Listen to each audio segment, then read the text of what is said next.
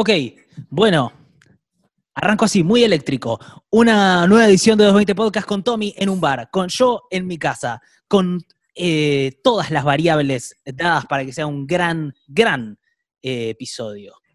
Y otra vez haciendo esto por ustedes, más que por nosotros, porque si hay algo de lo que nos gusta es perder energías, el cuerpo y el cerebro en ustedes, el núcleo duro.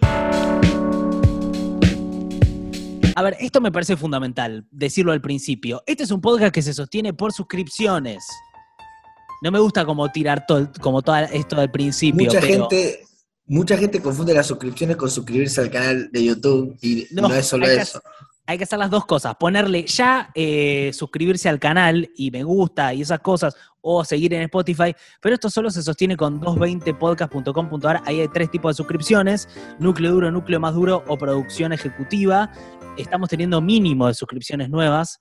De hecho, debería leer el nombre del único, eh, la única persona que se suscribió en lo que va de- así como del último tiempo, que es eh, Sofía Nacusi. Bien, Sofi. Una persona. Bueno, estamos en un momento muy malo. Este fin de semana vuelve el newsletter oficialmente. Lo informo acá para ustedes y para Mm. Tommy, que se está enterando en estos momentos. Sí, sí, yo eh, tengo un casamiento en Rosario, pero probablemente lo escriba desde el casamiento, ¿eh? Y seguramente será una, una- es como una nueva versión de Quintín Palma desde lugares. Hoy eh, le Mm. tuvimos que pedir a los del bar que bajen la música de reggae que tenía Tommy ahí.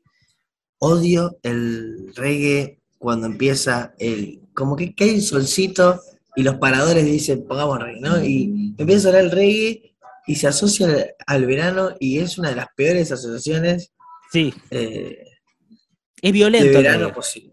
Sí. El reggae es violento porque eh, te quiere hacer sentir como relajado. Y yo no me puedo relajar tan fácil, viejo. No es que con, con esos tres acordes que hacen chiqui, chiqui, Ah. yo puedo relajarme. No me funciona así. Necesito tener No, y, alguna y cosa aparte, No los dreadlocks.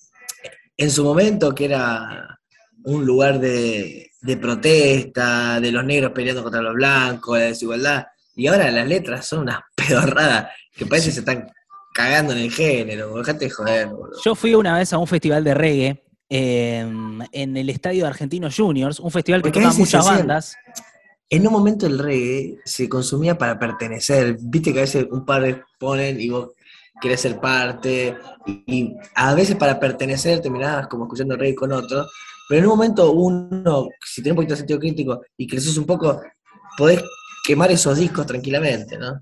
Sí, yo siempre sentí, voy a decir algunas cosas que son muy de viejo choto, siempre sentí un poco de vergüenza por la gente que usa rastas en Argentina. Me parece, siempre me dio un poco de vergüenza. No puedo explicar ¿Vas a por hablar qué. de, de apropiación cultural? No necesariamente, pero es como que me dio como una cosita. O sea, no, o sea, está todo bien, obviamente cada uno hace lo que quiera, pero bueno, es algo que pasa, que me pasa a mí. Eh, y después que cuando fui a ver ese, festival de reggae, me acuerdo que una canción era Tuki, Tuki, verde, amarillo y rojo. Uf. Esa era toda la letra por la bandera de Jamaica. Bueno, em, Yo tengo alguna- igual a los amantes del reggae. ¿eh? Yo tengo, sí, sobre todo si son suscriptores. Sí, sí. Eh, yo tengo algunas noticias, pero por ahí querés arrancar vos con, con, con las más candentes, ¿no? Arranquemos con las más candentes porque hay un montón. Eh, me parece que está bueno volver a hablar de la pandemia. ¿Qué está pasando con nuestra pandemia? Eh, ¿Está en un buen momento la pandemia? ¿Te preguntás vos, gordo? Eh, sí. Está bajando. Claro, claro, claro. Está bajando la pandemia. O sea, hubo un leve aumentito de casos, qué sé yo, pero estamos en 1825 casos.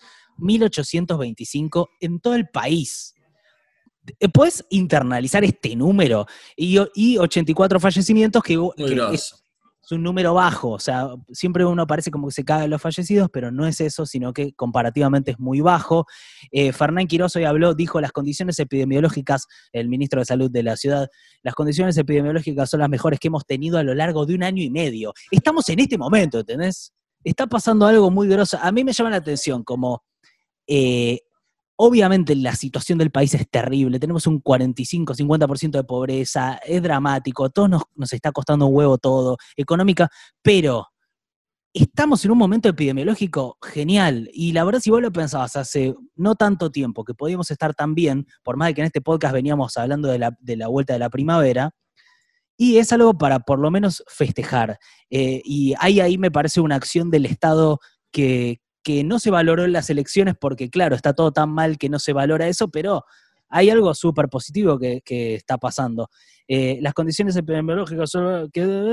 y después dijo que eh, es muy importante que la variante Delta todavía no es la predominante, ¿viste? Porque es predominante en todos lados. Y acá no, dice, no quiere decir que hayamos terminado, porque sabemos que la variante Delta ha penetrado en el país, tenemos que avanzar mucho con la vacunación. Ahora, vacunación. Estamos llegando a un 50% del país con dos dosis principio de octubre, Carla Bisotti dijo, vamos a llegar al 50%. Ya estamos en un 48% de vacunados con dos dosis. Es un montón. En Estados Unidos tienen un 54%. Esto es gestión, ¿eh? Esto es gestión. Sí, estas son algunas cosas buenas. Vuelve la música reggae atrás de Tommy y nos hace sentir que estamos felices, que estamos contentos, que un poco avanzamos en, la vida. Esperemos que, esperemos que el copyright de YouTube no nos, no nos baje el video. No, si, si, nos bajan el video por esta pelotudez, yo me corto los huevos con una tijera directamente. ¿eh? Ay, bueno. Sí, lo, hago, lo hago en público. Em, bueno, me parece que es eso, es una buena situación, está bueno decirlo, porque muchas veces como caemos... ¿Querés que vayamos, que vayamos una y una, una vos y una yo, para que sea ágil? Sí, pero, pero, pero puedo... Para, como lo importante y lo importante. Dale, me encanta. Bueno, pero para, eh, quiero hacer como una breve reflexión. Muchas veces el sesgo de los medios no es tanto kirchnerismo, antikirchnerismo o macrismo, antimacrismo, sino que hace el sesgo de los medios es, en general, qué país de mierda tenemos o sea, ven como que muchas veces el, subtexto ese, se, se usa cualquier cosa para eso. Ayer hubo, por ejemplo, el enfrentamiento de las barras de Independiente, que destruyeron el Mercedes-Benz de uno de los líderes de una de las facciones de la barra, fue todo un quilombo corriendo ahí. Quilombo no se puede decir más porque es una palabra que estigmatiza a la población afro, pero fue un bardo. Y muchos obviamente se cuelgan de eso para decir, ves que el país es una mierda, está todo... Sí, obvio que hay cosas que son una mierda, es obvio, eh, hay mafias, pero digo, acá hay algo muy grosso de, cómo estamos en un momento de pandemia y vacunación muy bueno, que, está bueno internalizarlo. No, no olvídate, o sea, como internalizarlo en tu vida, como que algo de esto está bien lo que está pasando. Eso. Y hasta acá lo importante, vamos con lo importante, gordo. y no, y también eh, el frente albertista, ¿no? Que agilizó las vacunaciones y compró vacunas antes que, que otros países, ¿eh? Bueno, Bien. Eh, nos vamos a ir a Canberra. Ah, ¿sí? ¿Viste el sticker de, de Vicky que dice... Déjamelo a mí, déjamelo a mí, tranqui, no digo nada. El... ¿Qué Vicky? un sticker de Berbisky. ¿No te ah, llegó? No me llegó, no me llegó. Ah, aquí dice, tranca, confía. Eh, acá que está, está, todo viendo. Ok, pero... Soy eh, una tumba. Pero habíamos ido a Canberra. Sí, nos vamos a Canberra, Australia. Un delivery de drones suspendió sus servicios tras ser atacados por pájaros. E, es esto que está pasando. Ah, te que me vea hermoso. Los animales ven eh, a los drones como una amenaza. Claro. Como un halcón gigante que los quiere matar. Sobre todo porque hay muchos que son ruidosos. Claro, y, vi la foto de esto. los pájaros no, ah. se no se amedrentan. Estás informado.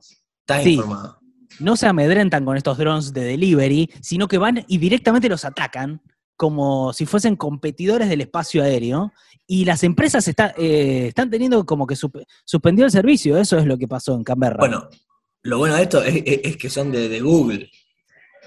Eh, Pero, y es un poquito como una como la, la naturaleza devolviéndosela a los poderosos, Nico.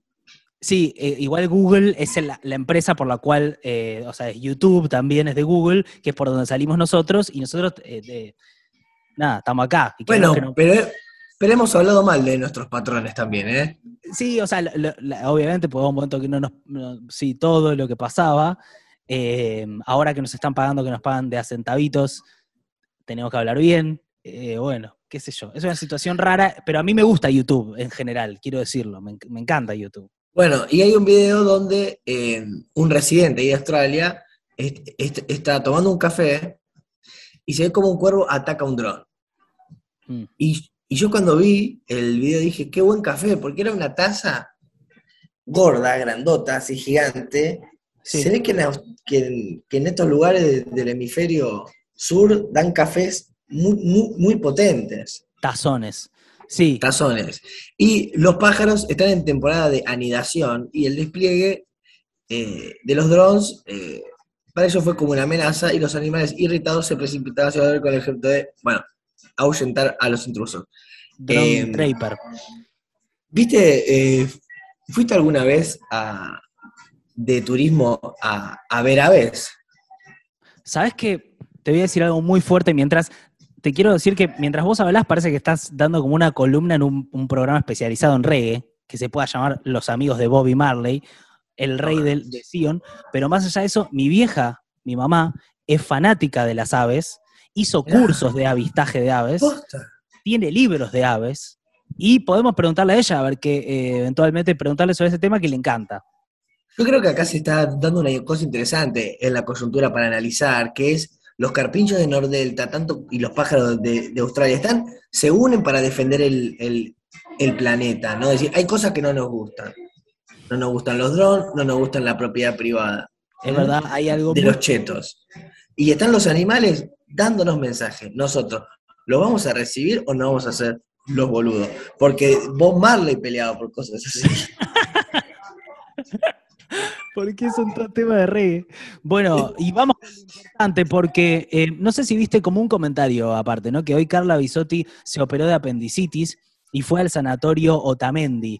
Y de hecho, en nuestro propio podcast nos llegó un comentario diciendo, se, se operó en el, en el Otamendi.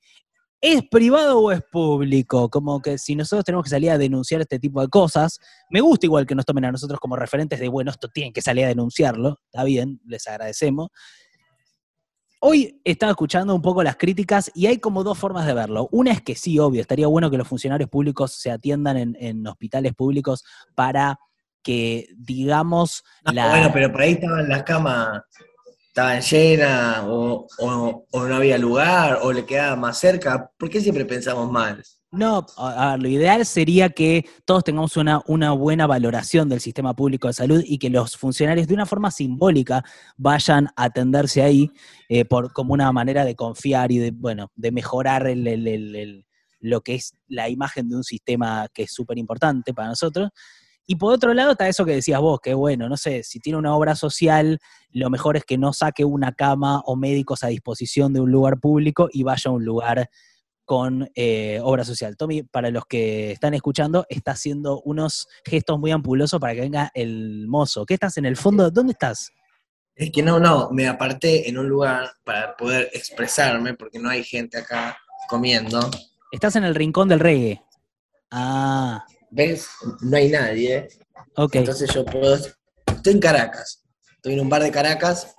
eh, Sí. Y eh, bueno, tiene un mandarín de Lindo Solari, Gardel. Lennon. El, el Potro Rodrigo, qué raro el Potro ahí. Tommy está haciendo como un, un- un bar tour, digo, para los que escuchan en ¿Puedes Spotify. verlo? Al Potro ahí. Veo una foto del Potro Rodrigo con un gorrito de nieve. Tranca. Hay como mucha cosa musical.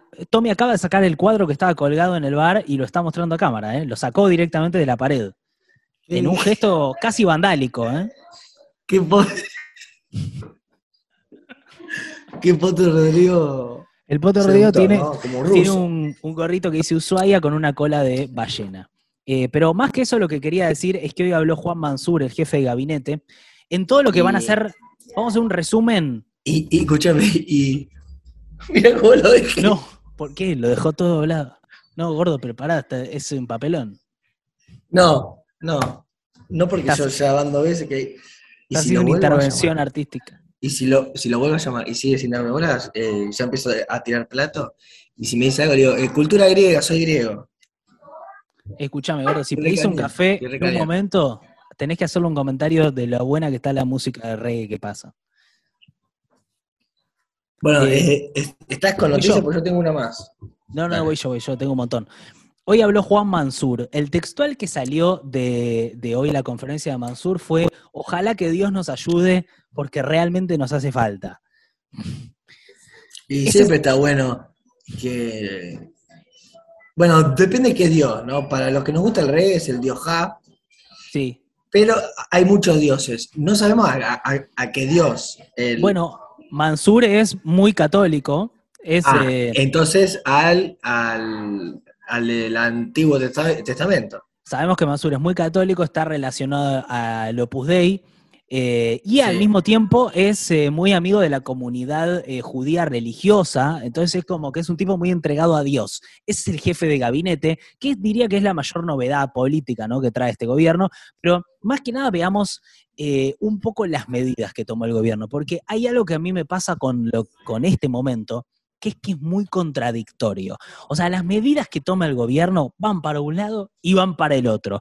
Empecemos por esto, que es Mansur. Mansur es un candidato que apela como al centro, al peronismo tradicional, pero del dualdismo.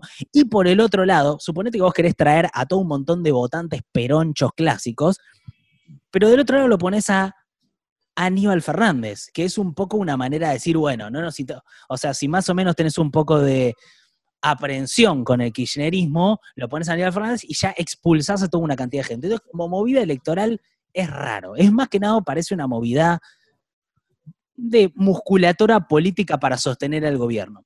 Y después pasa lo mismo con las medidas económicas, que es que vos decís, va para un lado, va para el otro, no se entiende para dónde va. Y te digo, por ejemplo, hoy lo que anunció Mansur, eh, junto con eh, la titular de ANSEF, No, bueno, pero no puede ser que vaya para todos lados. supongo que eso es lo que está preguntando Alberto. No, no, no, pero te quiero No decir, podrá ser ir para todos lados. capaz están yendo para todos lados. Es que evidentemente están yendo para todos lados. A mí me parece que hay como algo que es como una estrategia de desordenadamente, después del golpe vamos a buscar a todo. Lo que pasa es que es contradictorio poner a, algunas figuras como las que pones y, y- se entiende como no podés, me parece, eh, es como que hay un montón de diagnósticos ahí adentro que es, no nos votaron los ultra K, traigámoslo a Alberto, que Alberto nos, eh, Aníbal, que Aníbal sea nuestro vocero, yo, no nos votaron los peronchos clásicos, que venga Mansur, y pero y si pones a uno al otro, ¿qué, qué señal estás dando? Y finalmente, ¿qué rumbo estás tomando? Sería la pregunta, ¿no? ¿Cuál es el rumbo? Bueno, pero, pero ponele, ¿qué pasa si los funcionarios no, no te gustan, pero si hay políticas copadas? Ahí está, vamos a las políticas. Las medidas que está tomando el gobierno. Eh, hoy eh, lo que anuncia Mansur básicamente es que los desocupados con 30 años de aportes se van a poder jubilar antes, que es una medida recopada. Eh, o sea, hombres de 60 a 64 y mujeres de 55 a 59, que están desocupados pero tuvieron 30 años de aportes, no tienen que esperar a la fecha de, a la edad de jubilación, sino se pueden jubilar antes. ¿Es una buena medida? Es una buena medida. Ahora, de repente aparecen eh, otras, o sea, si vos juntás el aumento del salario mínimo al nivel de la inflación, que se tomó estos días una medida importante, pero con gusto a poco el aumento del sal- el salario mínimo. El control de precios, eh, parece que se va a renovar el programa Precios Cuidados, se juntó eh, Paula Español, eh, que es la que es la moreno de esta gestión, la que tiene que estar encargada de controlar los precios, con los supermercadistas para actualizar precios cuidados. Y también parece como una medida con gusto a poco para la situación descontrolada de precios que tenemos. No, Lo que- che, está pegando, está pegando muchos palos, pero ahora se viene a IFE, ahí se, se activa la economía o no? Se viene el cuarto IFE, parece, se viene un bono de jubilación de El- 10 lucas, parece. En Santa Fe funcionó muy bien Billetera Santa Fe. ¿Cómo es Billetera Santa Fe? Es como una aplicación que tenés en tu celular y te dan como una guita, y cuando vos vas pagando cosas tenés como un resto de guita y ponele que te den 5 o 10 lucas al mes para comprar cosas. Como y un tenés IFE. ahí en una aplicación, pero funciona re bien porque es como si fuera Mercado Pago y hay lugares que tienen eh, billetera Santa Fe y, y pagás un montón de cosas y tenés como una guita y, una, y, pagás cosas más baratas y además tenés como, como, como una guitita extra para gastar ahí con ese código QR Sí. y el re- recontra funcionó. Bueno, es que vos tenés dos operativos en marcha. El operativo nombres del gabinete, Mansur, eh, ¿Para que me pide una, copita de limonchelo? de Limonchelo. Sí, ¿me bancás? ¿Vas a hacer eso que- posta? Para hacer un buen final de podcast. Por, por vos lo hago. No estamos cerca del final, pero dale, eh, andá. No, pero. Dale. Dale. No quiero escuchar a ver cuando pide la copa de limonchelo. Tommy se acaba de levantar de la silla del bar. Eh, estamos viendo a Gardel, a Yoko Ono, que está con John Lennon, eh, atrás de él en un cuadrito.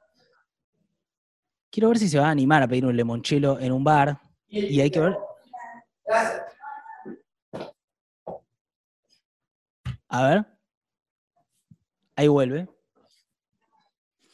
¿Y?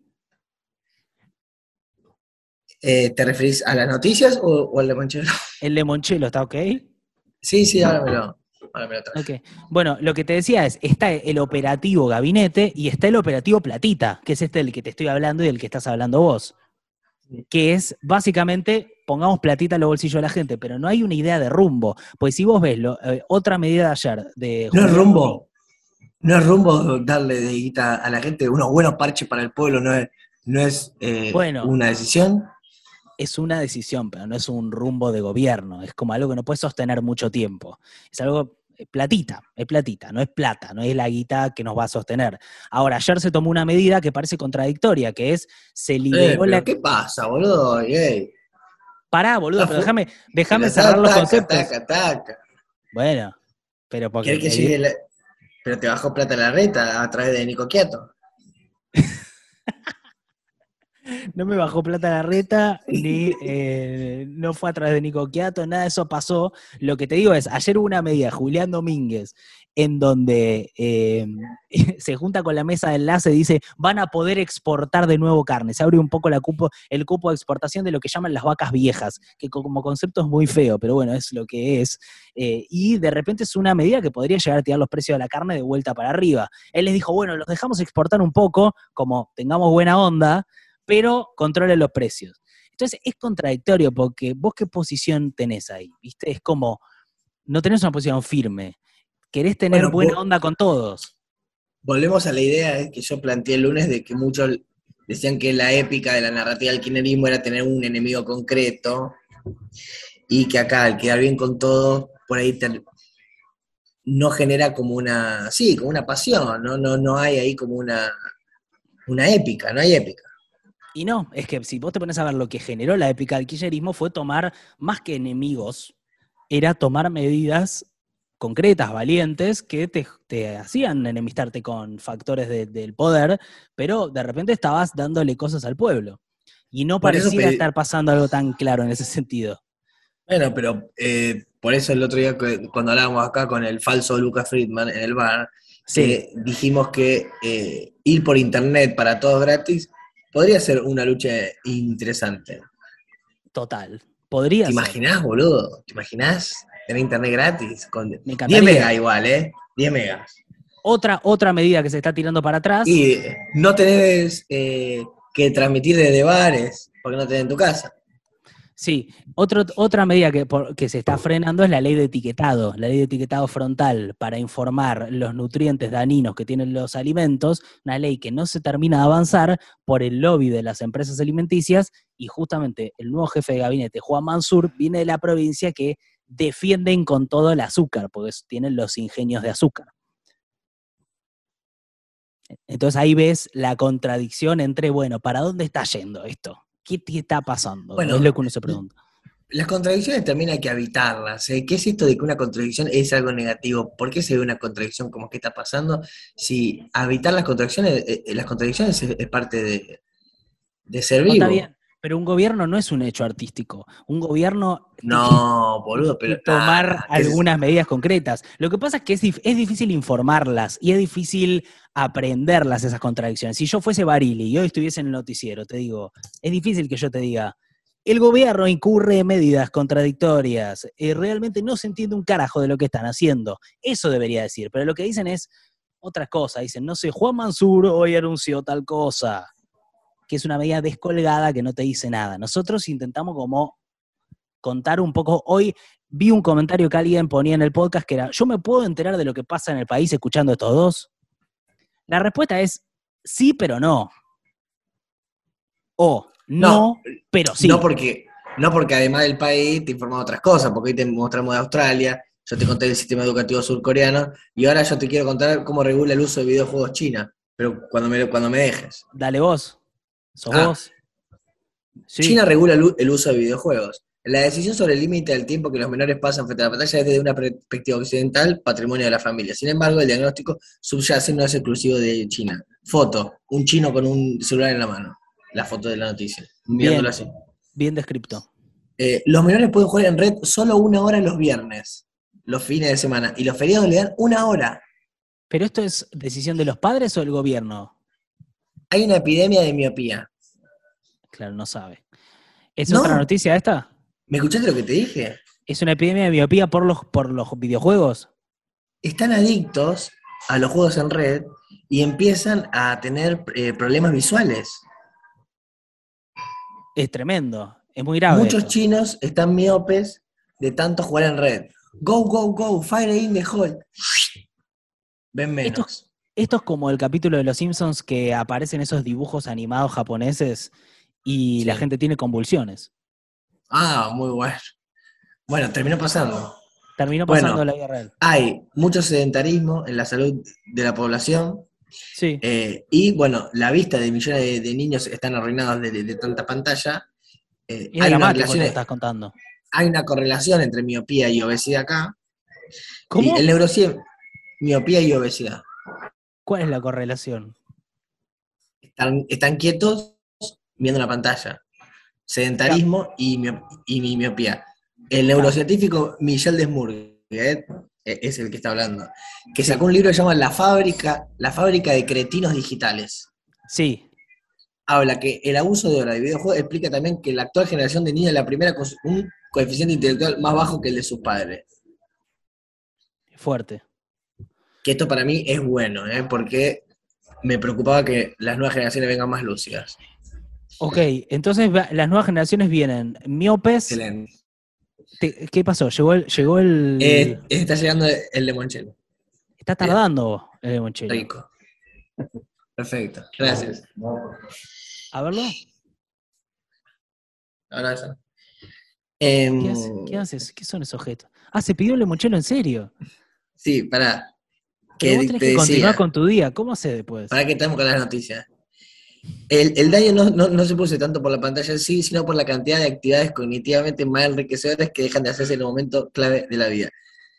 Eh, en China, en cambio, bueno, es desde el Estado. O sea, el Estado, imagínate que un día el, el- el Estado te diga solamente videojuegos una hora el fin de semana. Dramático. Una hora el sábado, una hora el domingo. Claro, di- disfrutemos también el movimiento de a- albertista que tenemos, porque hay periodistas que te quieren llenar la cabeza con, con que hay contradicciones, con que no hay rumbo. Dale, acá puedes jugar videojuegos todo lo que quieras. Ya veo gente que va a comentar eh, que yo digo que un limonchelo no te permite seguir con el día, que soy un blando, que soy un tibio y todas esas cosas que siempre me dicen. Seguro ya las comentaron en el tiempo en el que yo dije el comentario anterior y este. Está todo bien. La No borra los comentarios. Es un lugar también que se busca para ser querido, porque a veces el extremo ya se siente querido. Y la tibieza es, al no ser querido quiero que me quieran. Y el extremo muchas veces, como ya capaz tiene un trabajo de que se quiere, o le chupa un golo de más, eh, toma decisiones. ¿Me, me entendés lo que te digo? Porque ser extremos te genera eh, enemigos, tensiones, rispideces, gente que no te va a querer, es un estrés. Ser tibio es como me estás diciendo, vos querés que te quiera todo el mundo. Tenés un déficit de cariño, entonces tenés que señalar medidas con las que estás de acuerdo y medidas con las que no estás de acuerdo para, para sentirte querido por gente. Claro, hay algo de eso, sí. Pero a mí me abrazaron mucho eh, cuando era chico. No, boludo, pero hablo de la tibieza más allá de Goodman, hermano, salí un poco de vos, man. No, está bien, sí, sí. O sea, hay gente que está cuidando pautas. Yo no, neces- no hago eso porque no tenemos pautas. ¿Quiénes son esos? ¡Epa! Te, te activaste, No. te activaste. Si no tengo pauta, Ah. yo, boludo. ¿Cómo estuvo Pará. ahí? No, no, no te acusé. ¿Qué onda el limonchelo? Habla. ¿Podemos seguir con la noticia? No, unas ganas de informar te da. Te da buenas, no ganas. eh, sí, para, para, para, que quiero hablar de las corporaciones chinas, porque me estoy metiendo hoy con los poderosos. Pero gordo, pará, ¿puedo pasar La- yo a mi noticia y después vos No, seguís? no, pará, pará, que sigo, por favor. Como parte de un cre- creciente, eh, bueno, el Estado chino controla a, a las grandes corporaciones, ¿qué es lo que necesitamos acá? Está bien, sí. Uy, se cortó cuando dijo las grandes corporaciones. Uno de los primeros en caer fue Jack Ma. Jack Ma es el más rico de China y fundador de Alibaba. Sí, lo conozco. su empresa sufrió una serie de controles y multas que la disciplinaron. ¿tá? Y China prohibió, bueno, lo hablamos el otro día, la circulación de bitcoins, luego el minado y tomó medidas para aumentar los controles sobre esas criptomonedas. Eh, boludo, ¿ves que lo... eh, no- no- nosotros necesitamos un Estado que a veces se, se meta con los poderosos. Exactamente, es un poco lo que estaba diciendo ¿Sabes yo. lo que ¿eh? me contaron ayer? Te voy a contar... Mira, te voy a contar dos cosas, ¿Qué hace? sin dar la cara porque es fuerte. Es muy fuerte lo la- que contar. Está Son secretos. rostro, para los que escuchan. En una época, Sofovich salía tres pesos el llamado. Eh, ¿Te acuerdas cuando decía revolvé? ¡Revolvé, nena! ¡Revolvé! Me no, acuerdo agarré el no agarré el cupón de arriba, el de abajo que son los llamados de la gente, nena. Sí, Tres pesos, tres pesos el llamado. Metían eh, tipo 60 mil al día. Era un número de 2, 3 millones de pesos al día que ganaban con esos llamados. y, era- y el uno a uno. Sofovich anda en avionetas con Carlos Saúl Sí, y una vez. No. Bueno, se arrepintió, se eh, arrepintió. no, sí, después te tengo que contar algo. No, no podés hacer eso. No puedes decir que, que... Bueno, pero para la gente de Spotify, Dale, hagámoslo para gente de Spotify. que hago un chasquido para que te acuerdes. Dale. Está bien. Estaba en la autopista, iban él y Gerardo, él como presidente, con dos personas más. Estaban los cuatro, eh, dale, dale, dale, joda, en la avioneta. Sí. Y en un momento Carlos dice, ah, Gerardo, me olvidé decirte algo. ¿Qué? No tenemos nafta. Estaban volando. El, el otro se preocupa, que yo dice, tranqui, lo aterrizamos por acá. Y lo dejan en una autopista cualquiera, en La Rioja, y justo aparece un camionero, ¿viste? Y el camionero, claro, aparece una avioneta, imagínate, de frente que te la va a dar. Y el camionero gira, banquina, qué sé yo, también así, y le abren la puerta al camionero y le dicen, ¿estás bien? Era el presidente de la nación, que se había bajado de, la avioneta. Y cercaron todo ese lugar, mil metros para allá, mil metros para otro lado, y al camionero le dijeron, bueno, toma toda esta plata, no digas nada, nunca viste esta secuencia, y Argentina, un país con buena gente. Tremendo, gordo. Bueno, muy fuerte, muy fuerte, realmente. Eh, me gusta que haya que ir a Spotify para escuchar esto porque no sé si es apropiado para YouTube. No sé si pasaría en YouTube. No, no, es de Spotify, es fuerte lo que conté, y me lo contó alguien muy cercano, yo ahora estoy en el mundo de la televisión. Claro, vos estás ahí por la televisión pública, digamos. Bueno, eh, no, no, no, no, pará, pará. No, no, pero no es alguien, no, no me lo contó alguien de la televisión pública. gordo, esto No que hiciste fue, este, esto que hiciste, o sea, cuando hiciste, no, no, no, no, eso fue lo que incriminó a alguien. O sea, no sé qué, pero alguien va a ponerse a buscar, pues yo estaba diciendo alguna generalidad, hay miles de personas en la televisión pública. No, bueno, pero que yo te hace cosas en la tele también te hace una red, una red de contacto y de gente que Está por ahí bien, pueden bien. salir del lugar. Ok, ok, ok. Bueno, esto genera Pará, más sigo intriga. con, sigo No. con lo de China. Déjame volver, Ok. déjame volver, déjame volver un toque, porque hay una denuncia contra el blanqueo de Macri. No sé si lo vieron, pero este es un tema bastante eh, que yo creo que va, que puede crecer, ¿no? Eh, básicamente lo que pasó con Macri es que hizo que toda su familia blanquee, su hermano, su madre, alrededor de 25 millones de dólares, y lo hizo de una manera muy como a ver, básicamente lo que pasó fue, hubo una ley de blanqueo que se aprobó el 2016 y Macri la cambia por decreto. O sea, no decía se pueden blanquear los familiares. Y él la cambia por decreto y dice, van a poder blanquear los familiares. Y ahí blanquean todos sus familiares. Entonces no se puede, porque a ver, ¿cuál es la particularidad que tiene la familia de Macri? Es que hizo un montón de guita con el Estado. Entonces algunos dicen, no, pará, esa guita que había que investigar, porque, o sea, no es que guita cualquiera la que está blanqueando, es guita que se hizo con contrato de obra pública, qué sé yo, nada. Bueno, la verdad es muy turbio. Cuando Macri sale a decir, yo mandé a mi familia a la quiebra, y la verdad que es muy raro, es muy raro. Eh, por otro lado, eh, tengo un montón de, de, de noticias, ¿no? Ayer jugó Messi, quería decir eso. Hizo su primer gol en el Paris Saint Germain contra el Manchester City, un golazo. Algunos dicen que es Un golazo. ¿Vos lo viste, gordo? Sí, sí, lo vi. También vi el video que subió Bizarrap, que combina como la jugada con el beat del tema que hicieron. Eh, Sí. Zurdazo. Eh, la banda de Poquetino, ¿no? Los leprosos conquistando el mundo. Qué capo Bizarrap, ¿no? Qué chabón talentoso, que tiene como una sensibilidad de- del momento. Siento que entiende bien este momento. ¿No te parece? Bueno, no importa. No importa. ¿Salió no sé, cafecito, Quintini? ¿Un cafecito? Cada Tommy está tomando un café.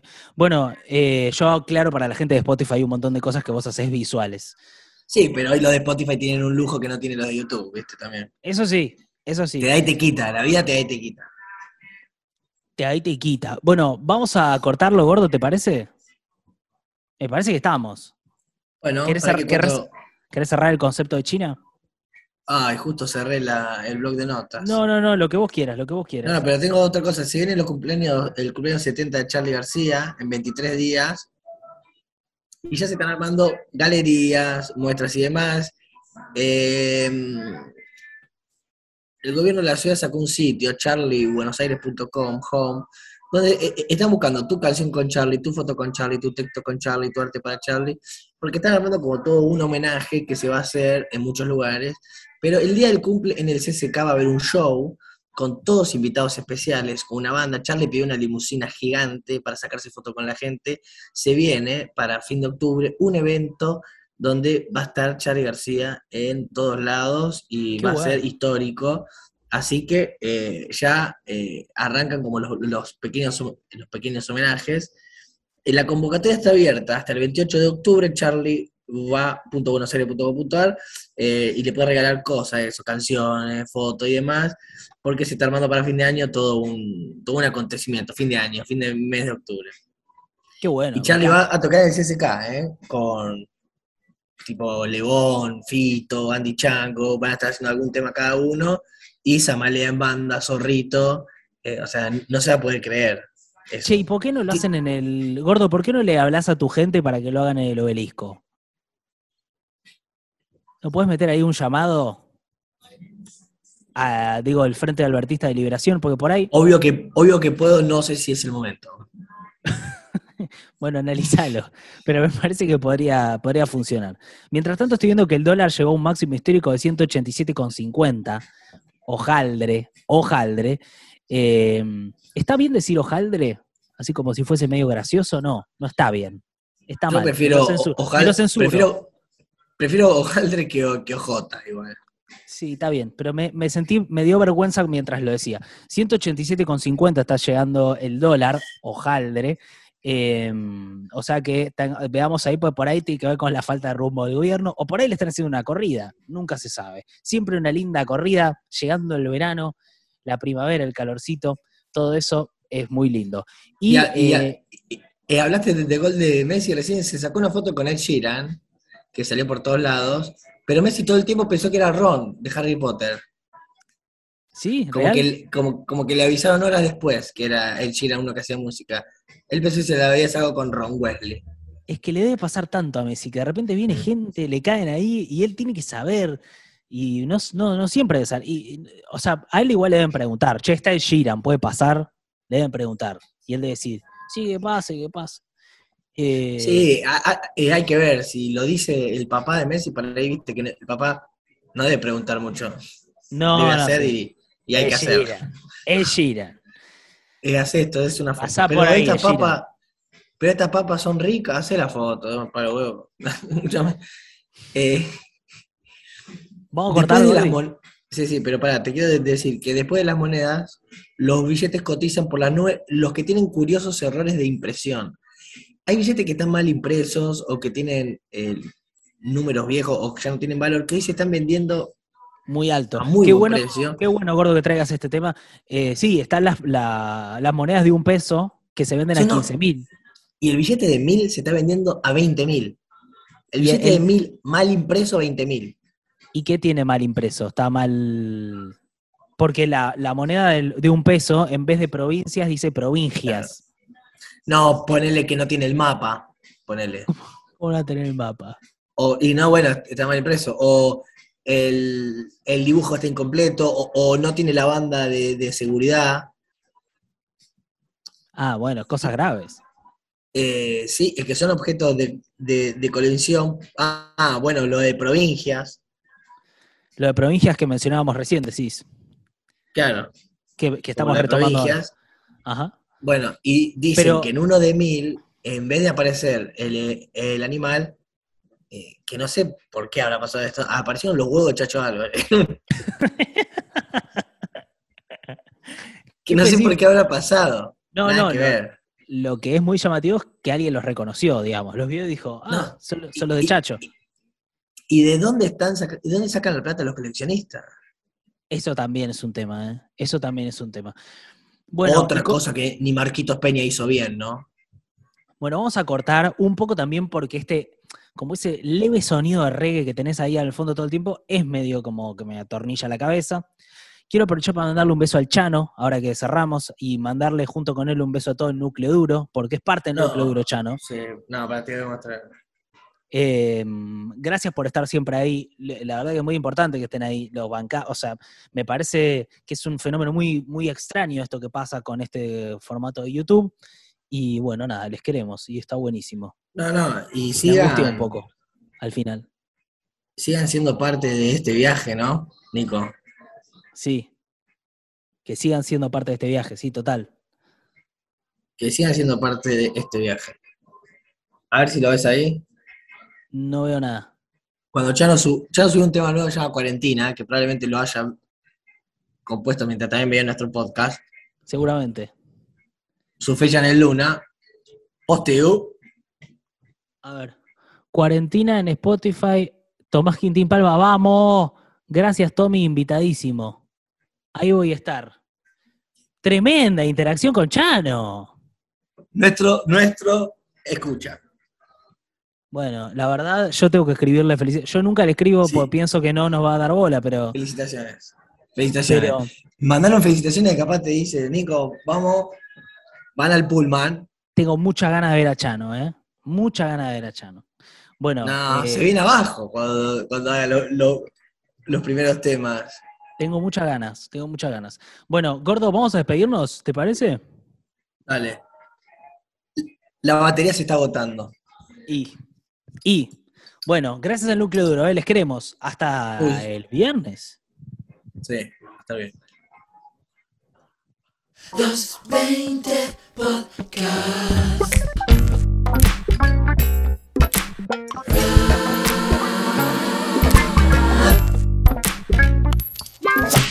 Esos 20 Podcast. Bueno, hoy me, mm, me dio un poco de vergüenza. Muchas cosas que dije me dieron vergüenza, pero después es como que no, uno no puede corregirlas, ¿viste? Uno ya, ya... Y pegar una editadita. ¡Epa!